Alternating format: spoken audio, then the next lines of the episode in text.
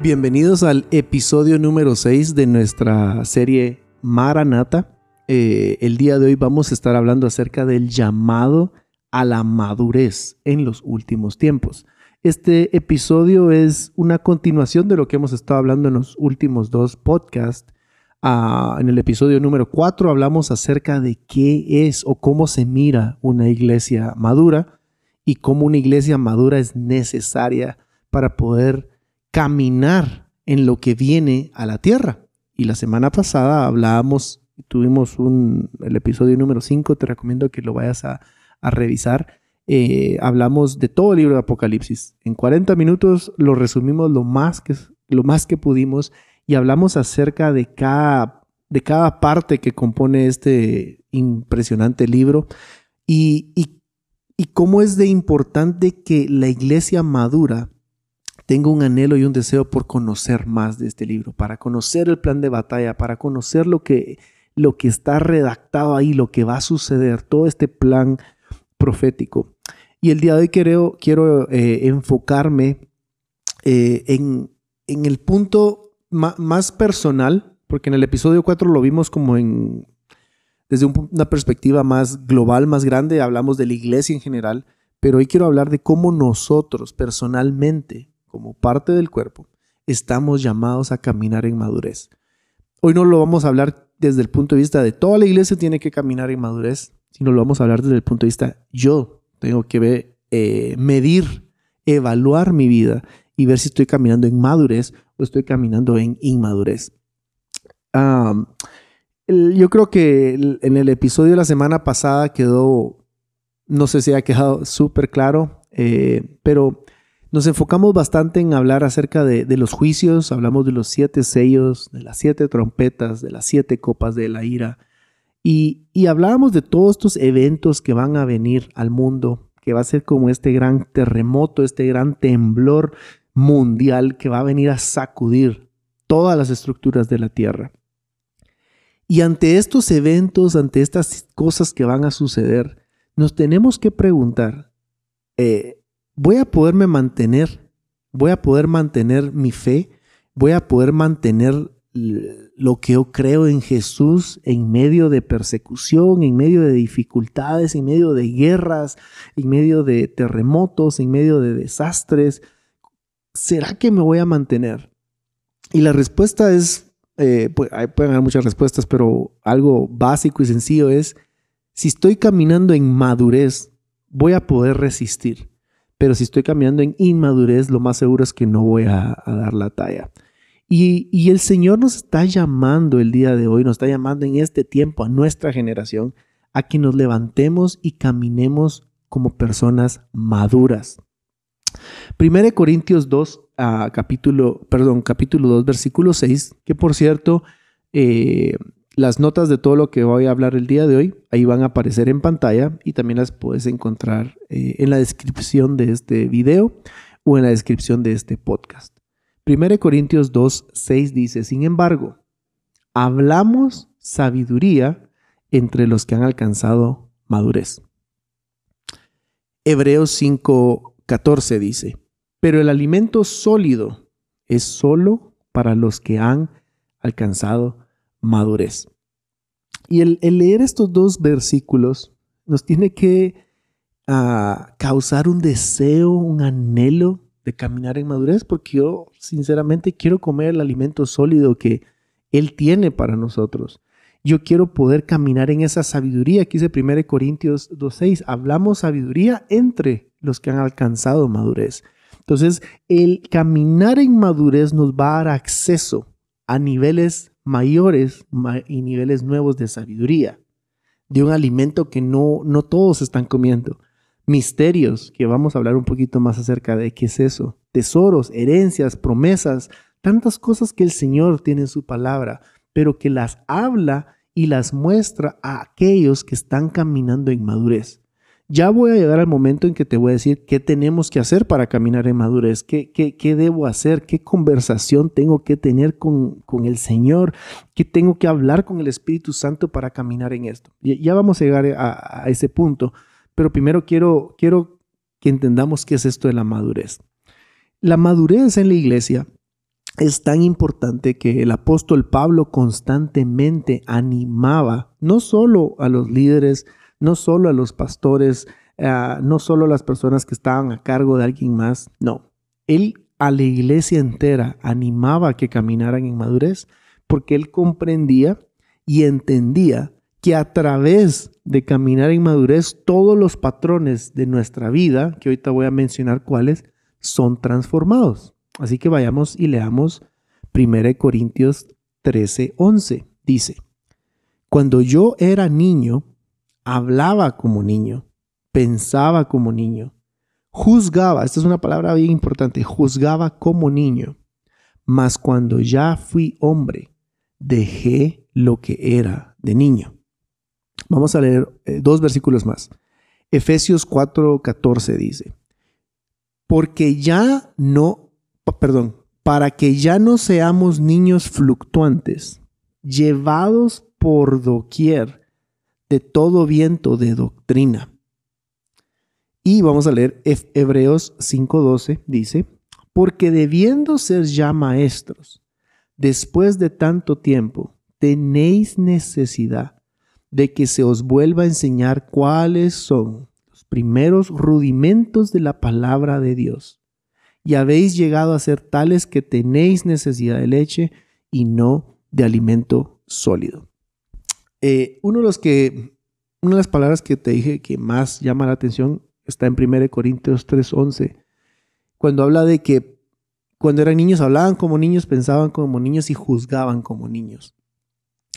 Ah, el caminar en inmadurez, el no ser maduros en él, afecta nuestra manera de hablar, nuestra manera de pensar, nuestra manera de juzgar, es decir, la manera en que decidimos, la manera en que discernimos, en que separamos y sabemos qué es bueno y qué es malo. El caminar en inmadurez nos lleva a vivir una vida espiritual inestable, nos lleva a vivir una vida emocional inestable el inmaduro es inestable. Y hay un riesgo bien grande de caminar una vida de inmadurez en el tiempo que a nosotros nos ha tocado vivir.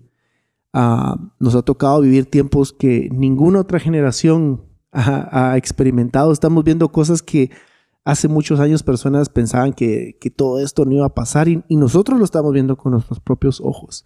Y estamos viendo un despertar en la iglesia y al mismo tiempo, bueno, estamos viendo el trigo y la cizaña crecer juntos, lo estamos viviendo.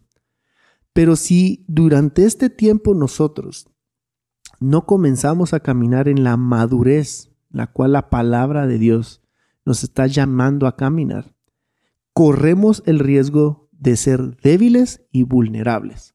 Estas son dos cosas que son ah, fatales que son eh, letales, esa es la palabra, son letales para nosotros como cristianos en el último tiempo, en estos últimos tiempos. Porque el cristiano inmaduro, que va a ser débil y vulnerable, es un blanco fácil para no dar la talla ante la diversidad de desafíos que vamos a atravesar en el tiempo que está por venir. Yo sé que puede sonar un poco fatalista, puede sonar como, ah, solo estamos hablando de qué cosas malas van a pasar. No. Mira el episodio número 5, ya hablamos de todas las cosas que van a suceder, buenas, malas al mismo tiempo. Pero el mensaje, eh, eh, el mensaje, eh, esta es la realidad del mensaje. Van a haber tribulaciones, van a haber problemas, pero el, el que encima de todos los problemas esté caminando en inmadurez va a ser débil y vulnerable. Y va a ser muy difícil que se pueda mantener en pie ante los diversos desafíos, ante las diversas tribulaciones y problemas que van a venir a la tierra. Entonces, es bien importante que al tema de la madurez le prestemos atención. Que, que nuestro anhelo sea, Señor, yo quiero caminar en madurez. Lo cual nos lleva al siguiente punto, que ahí está en tus notas. Para avanzar hacia una madurez espiritual, ah, obviamente me tengo que pegar a Cristo. Tengo que permanecer en Él, tengo que permanecer en su palabra, tengo que permanecer en su amor. Eso, obviamente. Pero hay dos cosas que, hay dos preguntas que tenemos que constantemente estar en, en una conversación con el Espíritu Santo. Y la primera es, ¿qué me estás pidiendo que deje? La persona que sabe y que reconoce que es inmadura en algún área de su vida, pero que quiere madurar, es capaz de decirle, Señor, yo sé que tengo que dejar este hábito, sé que tengo que dejar esta forma de pensar, sé que tengo que dejar esta forma de actuar, sé que tengo que dejar esta relación. El que desea madurar constantemente le pregunta al Espíritu Santo, ¿qué tengo que dejar? Y dejamos que el Espíritu Santo venga y hable y nos instruya, nos guía, nos corrija y nos diga, esto es lo que tenés que dejar. Y si verdaderamente queremos caminar en madurez, vamos a, ser obedientes. Y la segunda pregunta, la segunda conversación que tenemos que constantemente, porque, ¿por qué digo constantemente? Porque estas no son dos preguntas que vamos a hacerle una sola vez y dejarlo ahí y decir, bueno, ya me dijo que cambiar, sino que constantemente tenemos que conversar y preguntarle. Entonces, la, la segunda, la primera es, ¿qué me estás pidiendo que deje? Y la segunda es, ¿qué me estás pidiendo que tome? Al mismo tiempo que nos va a pedir que dejemos cosas, nos va a llamar y nos va a decir, quiero que tomes esta responsabilidad, quiero que tomes este proceso, quiero que tomes y que inicies esta relación, porque hay relaciones con personas que nos van a ayudar a madurar, pero también sabemos que hay relaciones que nos van a enlentecer el proceso de madurez y vamos a quedarnos como inmaduros. Entonces yo te quiero animar a que hoy en la noche o en el momento que tengas libre apagues tu teléfono, toda distracción, agarres un lapicero y un cuaderno y le digas, Espíritu Santo, eh, yo quiero que me digas qué tengo que dejar, qué áreas en mi vida no, no son, no son como las que tú quieres que, que no son el fruto de tu espíritu. Y dime qué cosas tú quieres que yo tome. Entonces, esta es una manera práctica de cómo tú puedes comenzar a avanzar hacia esa madurez a través de estas conversaciones constantes con el Espíritu Santo. Y, como te decía, Pablo, el apóstol Pablo, es uno de los mayores ejemplos de, personajes bíblicos que hacían un constante llamado a la madurez. Eh, en su primera carta, vamos a leerlo aquí en nuestras notas, en nuestras notas lo tenemos, en 1 Corintios, en la primera carta a los Corintios, se habla mucho acerca de la madurez espiritual, pero llama la atención que el primer, primer Corintios, el inicio habla de madurez y termina hablando el, libro acerca de dones, acerca de misterios, eh, se habla de la resurrección de los muertos, se habla del retorno de Jesús, se habla de los planes de Dios en el tiempo final.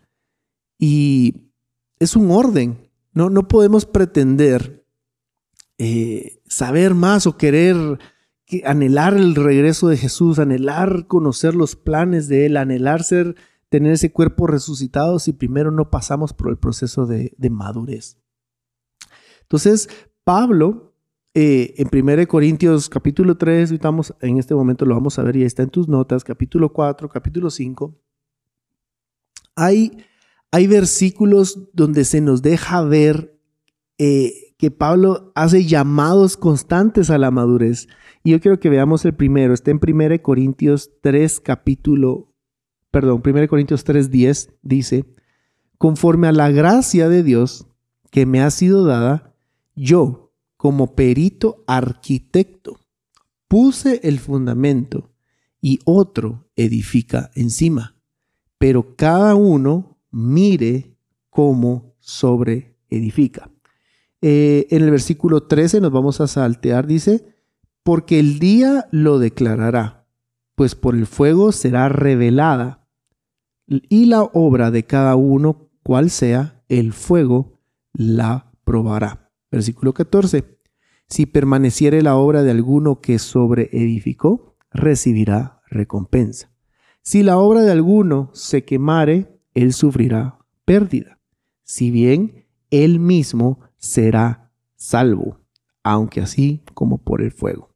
Entonces, acá hay un llamado a la madurez. Y el llamado es a edificar. Hay dos tipos de personas en el reino de Dios o en el cristianismo. Están los que edifican y los que absorben.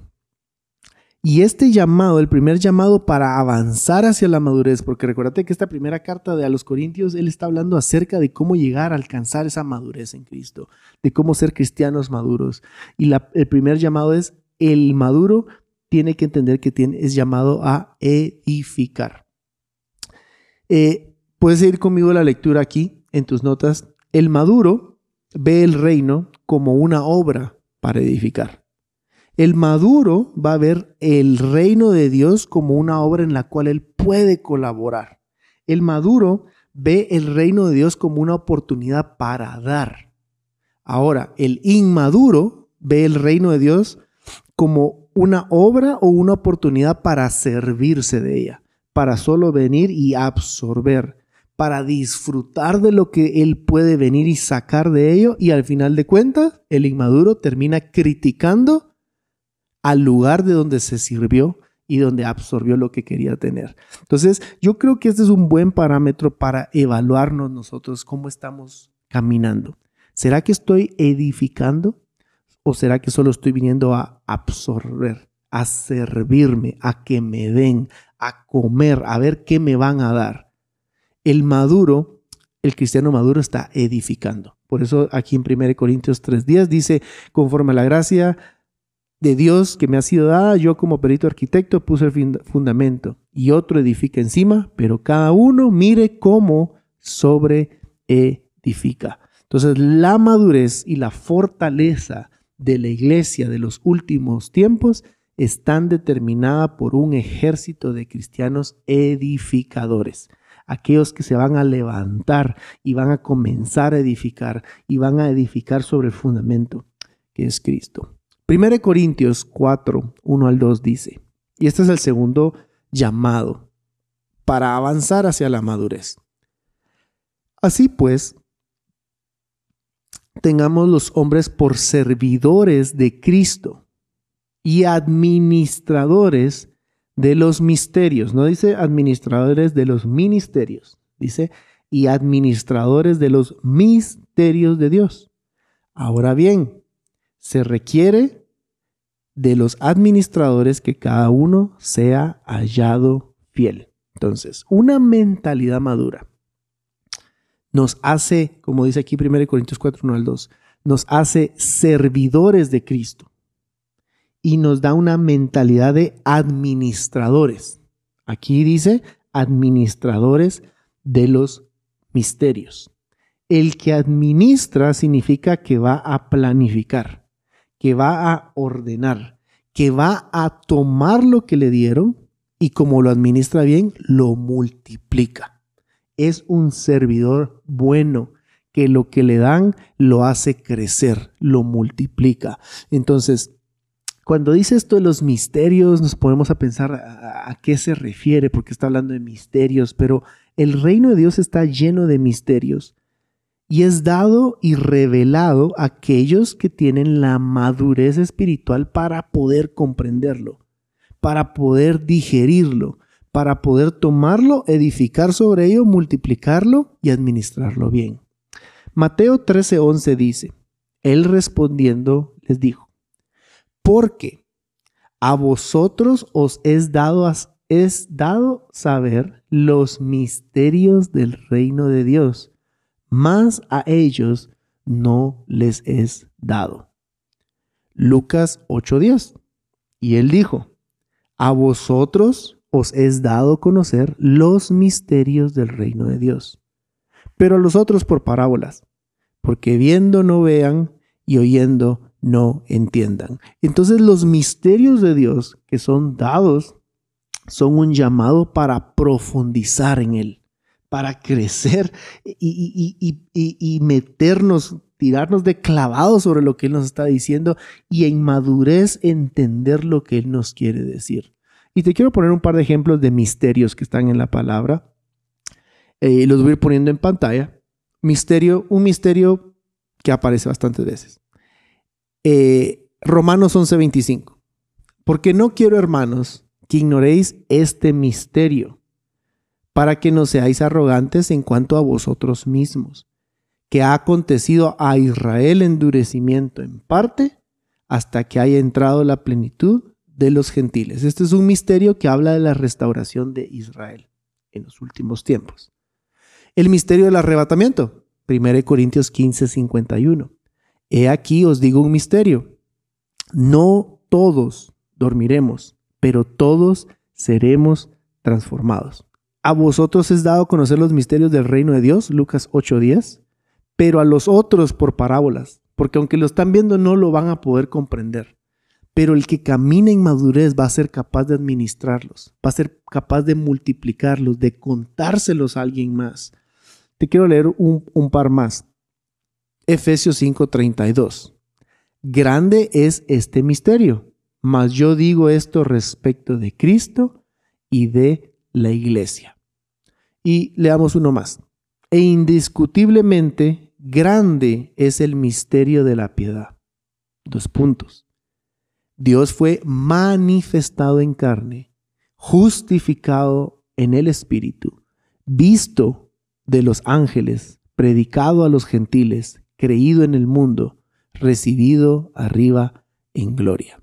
Entonces, todos estos versículos que te acabo de mencionar son misterios y son llamados a profundizar en el entendimiento de cada uno de ellos. Y, y, Dios está levantando una generación que va a profundizar en estos ministerios y los va a administrar, los va a multiplicar y van a servir como un mensaje que los precursores, que aquellos que se levanten en este tiempo a predicar una palabra eh, en, en valentía, los van a usar y los van a comenzar a predicar. Y muchos van a venir a Cristo a causa de ellos.